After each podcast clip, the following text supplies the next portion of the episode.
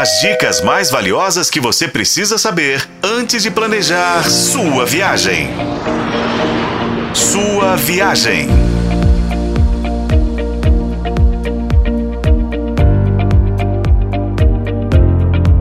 Ei, ouvinte, seja super bem-vindo à sua viagem, o seu canal de turismo na FM O Tempo.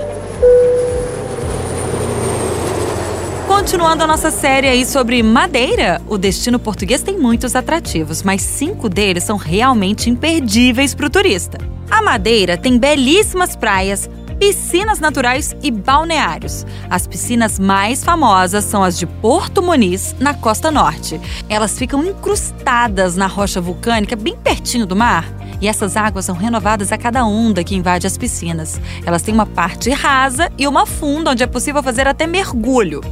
Um programa obrigatório para o turista é experimentar o vinho Madeira. Ele tem sabor especial e o teor alcoólico elevado. A ilha possui várias vinícolas produtoras. O visitante pode experimentar o vinho em wine bars espalhados pela ilha. A ilha também tem uma joinha, tá? A Floresta Laurisilva. Ela já até foi declarada Patrimônio da Humanidade pela Unesco, porque tem mais de 20 milhões de anos. Uma das maneiras de percorrer a floresta é seguindo os caminhos das levadas, que são canais de irrigação construídos há mais de 400 anos. Para quem gosta de vistas e mirantes, a cidade de Câmara dos Lobos tem um mirante de 580 metros com o Skywalk, aquela plataforma suspensa de vidro. É para os corajosos, tá? Dali, o visitante tem uma bela vista panorâmica para o oceano e para Funchal. Funchal é a capital, tá? E porta de entrada para a ilha. A cidade tem museus, igrejas, parques mirantes. Um dos passeios que todo turista faz, inclusive, é a descida das ladeiras nos carros de cesto. O cesto feito em vime madeira é um meio de transporte. Ele é conduzido por dois carreiros que utilizam os sapatos como freio.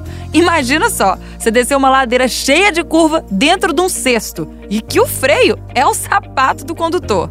É muita diversão, adrenalina e necessária coragem.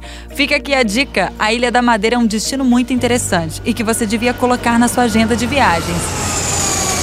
Com colaboração de Paulo Campos, eu sou Renata Zacarone e esse foi o podcast Sua Viagem.